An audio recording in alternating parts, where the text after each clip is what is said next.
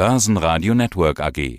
Quartalsbericht. Mein Name ist Andreas Grassauer, ich bin CEO und Co-Gründer von der Marinomed Biotech AG, eine Biotechnologiefirma, die an der Wiener Börse im Prime Market notiert. Ja, und aus dem Börsenradiostudio meldet sich Peter Heinrich, damit Sie auch die Stimmen auseinanderhalten können. Sie haben zwei Bereiche, Immunologie, also zum Beispiel autoreaktive Immunerkrankungen und Virologie. Das Geschäft mit Kargelose wuchs in den letzten Quartalen eigentlich immer zweistellig und ist der Umsatzbringer.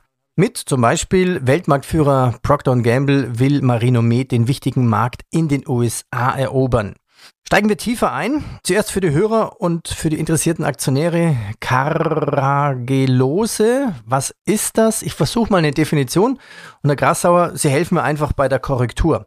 Also, Karagelose ist ein Wirkstoff, der aus Rotalgen gewonnen wird. Er dient der unterstützenden Behandlung von Erkältungskrankheiten, die durch Viren verursacht werden. Und der bildet einen feuchtigkeitsspendenden Schutzfilm in Nasen- und Rachenschleimhäuten, der die Schleimhautbarriere gegen eben diese Schnupfenvirus ist. Es ist auch ein wirksamer Virenblocker, der bei Atemwegserkrankungen eingesetzt wird. Ist das soweit korrekt? Ja, das ist soweit korrekt. Das ist ein bisschen sozusagen, wenn man so will, von der Formulierung her schwierig, aber vereinfacht äh, gesagt kann man sich merken, wenn man so ein Produkt nimmt in Deutschland unter der Marke Alcovir, in Österreich Coldamaris oder auch in der Schweiz gibt es das mit Karagelose, dann ist es, wenn ein Virus in die Nase eindringt oder ein Asthma sich über die Nase kommen die rein, gibt es zwei Möglichkeiten. Entweder Sie haben das Produkt schon genommen, bevor das Virus reinkommt, dann kann es sich nicht ausbreiten oder Sie werden mit hoher Wahrscheinlichkeit gar nicht krank. Oder wenn Sie schon und Sie verwenden das Produkt, dann kann es sich nicht in dem Ausmaß vermehren, als es tun würde, wenn Sie nichts machen. Mit dem Effekt weniger Virus, weniger Probleme. Am Ende des Tages, wie auch jetzt eine, eine finnische Evaluierungspublikation gezeigt hat, finnisch-australische, sie werden einfach doppelt so schnell gesund. Und das ist, glaube ich, das Entscheidende für den Patienten und auch der Grund unseres Erfolges, weil es natürlich jetzt nach der Pandemie wieder viel Husten, Schnupfen, Heiserkeit gibt und die Leute wollen halt gern gesund werden. Also dieser alte Spruch, ja, hast dann Schnupfen, dauert sieben Tage mit Medikamente und ohne, der stimmt dann nicht mehr, sondern es geht wirklich schneller, ich werde schneller gesund oder nicht mehr so schnell krank? Ja, es ist beides falsch. Es ist erstens dauert es nicht sieben Tage, sondern zehn bis zwölf. Zumindest sagt das die Literatur äh, im Schnitt. Und ja, man kann die, die Geschwindigkeit, wie man gesund wird, äh, deutlich erhöhen, indem man unsere Produkte nimmt. Kann man es auch auf, naja, Vorverdacht schon ein bisschen nehmen? Rachenspray, Nasenspray, Lutschtablette. Es ist auch ohne großen Nebenwirkungen, also auch einsetzbar für Randgruppen oder für zum Beispiel Schwangere, fällt mir gerade ein. Ist das soweit korrekt?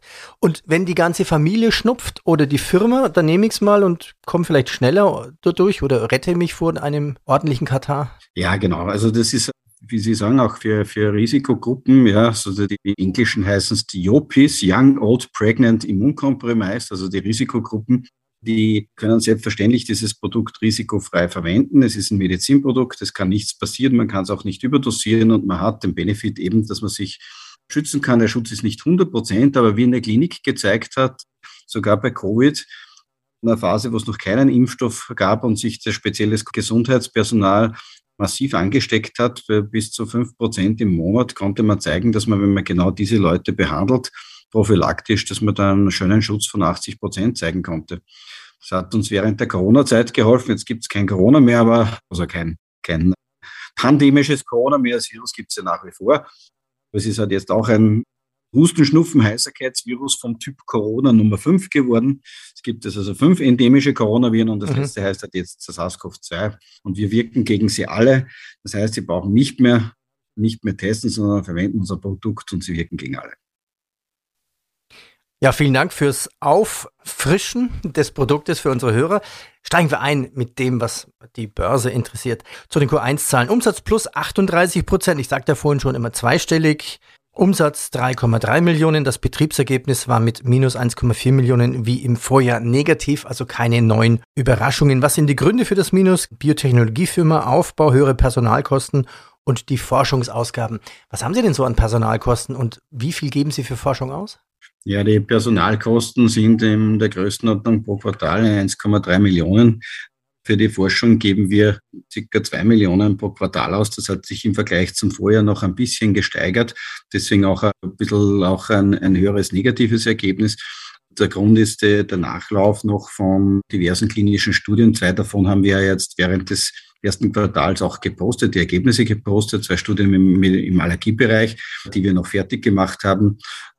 Aber ansonsten jetzt, was, was das betrifft, keine großen Überraschungen bei der Marine Metz, ansonsten relativ vergleichbar wie im, wie im Vorjahr. Ja, zu den Studien kommen wir gleich noch. Kann man sagen, Q1 war eigentlich ein gutes Schnupfen- und Krippensaison für Sie? Ja, also wenn, das, äh, wenn Sie ja, viele Menschen krank sehen, dann, dann gibt es immer einen Nutznießer davon und einer, in dem Fall sind halt auch wir betroffen, weil einfach Leute, wenn Husten, Schnupfen, Heiserkeit im hohen Ausmaß grassiert, dann verkaufen wir mehr und das ist auch jetzt passiert. Aber sagen Sie, wissen das die Apotheken? Also mir ist das noch nie passiert, dass ich in der Apotheke war und mir eine Apotheke gesagt hat, das da von Marinomed, das brauchst du jetzt. Ja, es könnte sein, dass in ein anderes Produkt empfohlen worden ist, wo nicht Marino mit draufstellt, weil das sind wir beim Geschäftsmodell. Wir machen das über Lizenzpartner. Wenn Sie in Deutschland in die Apotheke gehen, ist das Alkobier schon sehr prominent präsent. Also man sieht es eigentlich, ich habe das selber probiert in München und auch jetzt in Frankfurt, wo ich war letzte Woche. Man sieht das schon sehr prominent platziert und der deutsche Partner macht das sehr, sehr gut. Also wir sind auch sehr zufrieden mit unserem Partner. Was kostet das Produkt? Ja, in Deutschland ist es jetzt mittlerweile auch schon um die 14 Euro was das Produkt kostet. Wenn Sie es so anwenden, wie es draufsteht, kommen Sie ein gutes Monat aus damit.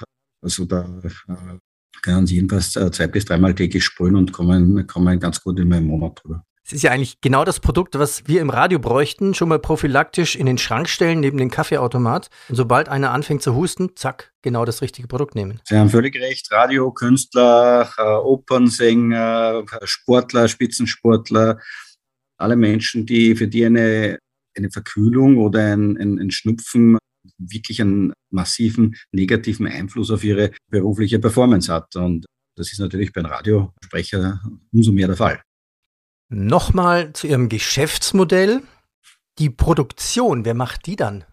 Also wir haben im Prinzip alles ausgelagert, wenn Sie so wollen. Die Umsätze kommen daher, dass wir wie ein, wie ein Handelsunternehmen agieren, dass wir unsere Technologie dadurch vermarkten, dass wir unsere Produkte extern produzieren lassen, an Partner verkaufen, die dann ihre, die, die, den Vertrieb machen in den jeweiligen Ländern. Und so kann man mit einer kleinen feinen Mannschaft über 40 Länder bedienen, ohne dass man selbst eine riesen Infrastruktur aufbauen muss. Und das ist ja auch das Spannende an dem Geschäftsmodell, weil es eben massiv skalierbar ist, ja der Handel ja oder fast virtualisiert ist. Also wir sehen ja, greifen das Produkt ja selber nicht an.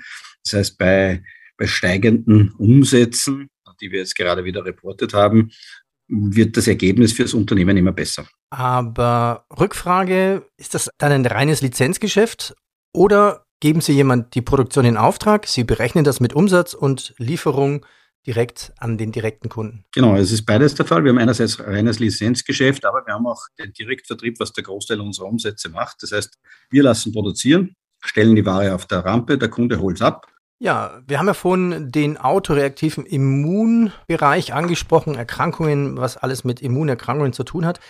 Da gibt es ja auch verschiedene Phasen. Was steckt denn noch alles in Ihrer Forschungspipeline? Ja, dort ist in, dem Bereich ist entscheidend im Moment derzeit und das Wichtigste, was die Investoren interessiert, sind die beiden am weitesten entwickelten Produkte. Das einerseits das Allergiemedikament Budesolv, das für allergische Rhinitis entwickelt wurde, eine sehr erfolgreiche Phase 3 absolviert hat und jetzt in der Vermarktung ist. Was bedeutet Vermarktung für eine Biotechnologiefirma? Das heißt, dass wir aktiv nach Partnern suchen, die dann den globalen Vertrieb übernehmen. Der erste Deal ist uns schon gelungen vor ein bisschen mehr als eineinhalb Jahren mit dem chinesischen Unternehmen Luoxin, die dann auch einen, eine zwei, zwei Millionen US-Dollar Upfront-Zahlung geleistet haben.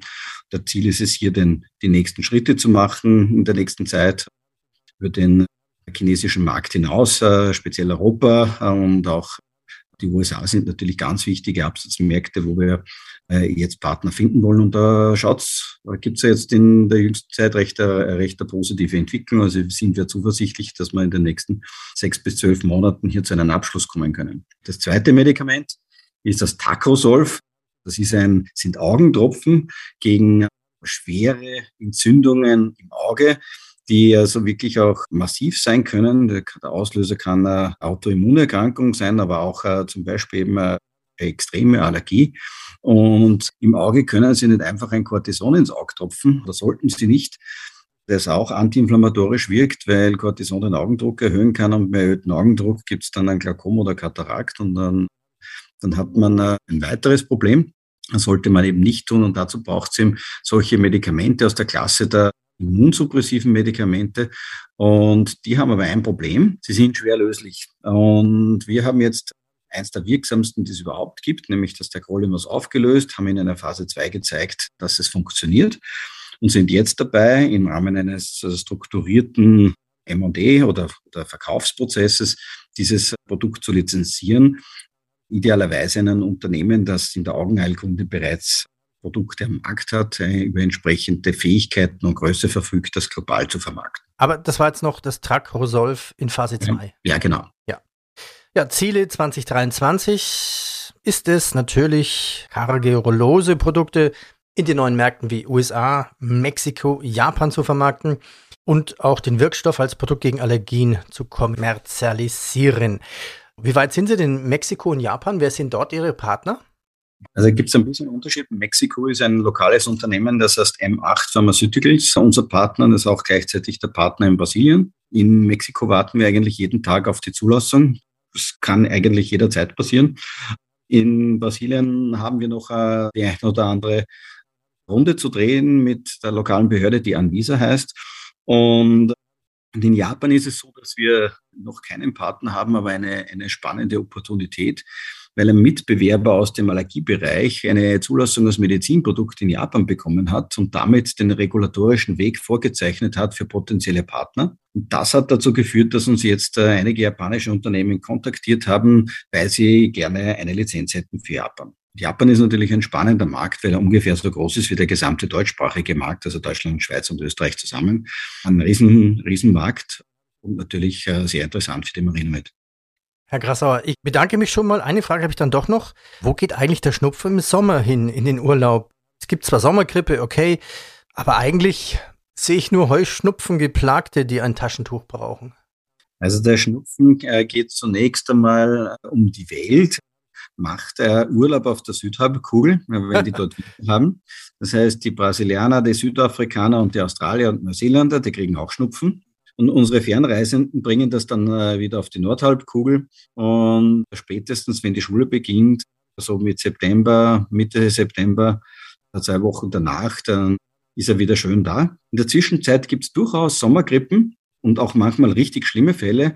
Der schlimmste Fall, den ich kenne, ist eine, eine Rhinovirus, also ein ganz klassisches Schnupfenvirus, das damals vor, vor ein bisschen mehr als 20 Jahren in ein Altersheim reingegangen ist und dort sogar zu Todesfällen geführt hat in, in diesem Pflegeheim und sogar äh, dazu geführt hat, dass 27 Prozent der Belegschaft äh, verstorben sind. Das heißt, man soll auch im Sommer den Schnupfen nicht unterschätzen. Der kann manchmal aggressiv sein und es lohnt sich auch im Sommer, sich vor den Viren zu schützen. Herr Grasauer, ich danke Ihnen und danke für den Tipp. Also der Grippe, Schnupfen ist wie ein Zugvogel, kommt immer wieder zurück. Der kommt zurück, wenn wir uns nicht alle gemeinsam einsperren und sowas veranstalten, was man jetzt seit kurzem Lockdown nennt, dass keiner mehr rausgeht. Solange werden wir diese Husten, Schnupfen, Heiserkeitsviren sehen. Grasauer, ich danke Ihnen. Danke. Ich danke Ihnen. Das Börsenradio Nummer 1. Börsenradio Network AG. Hat Ihnen dieser Podcast der Wiener Börse gefallen? Dann lassen Sie es uns doch wissen und bewerten Sie unseren Podcast mit vollen fünf Sternen. Vielen Dank und bis zum nächsten Podcast. Alles rund um Börse.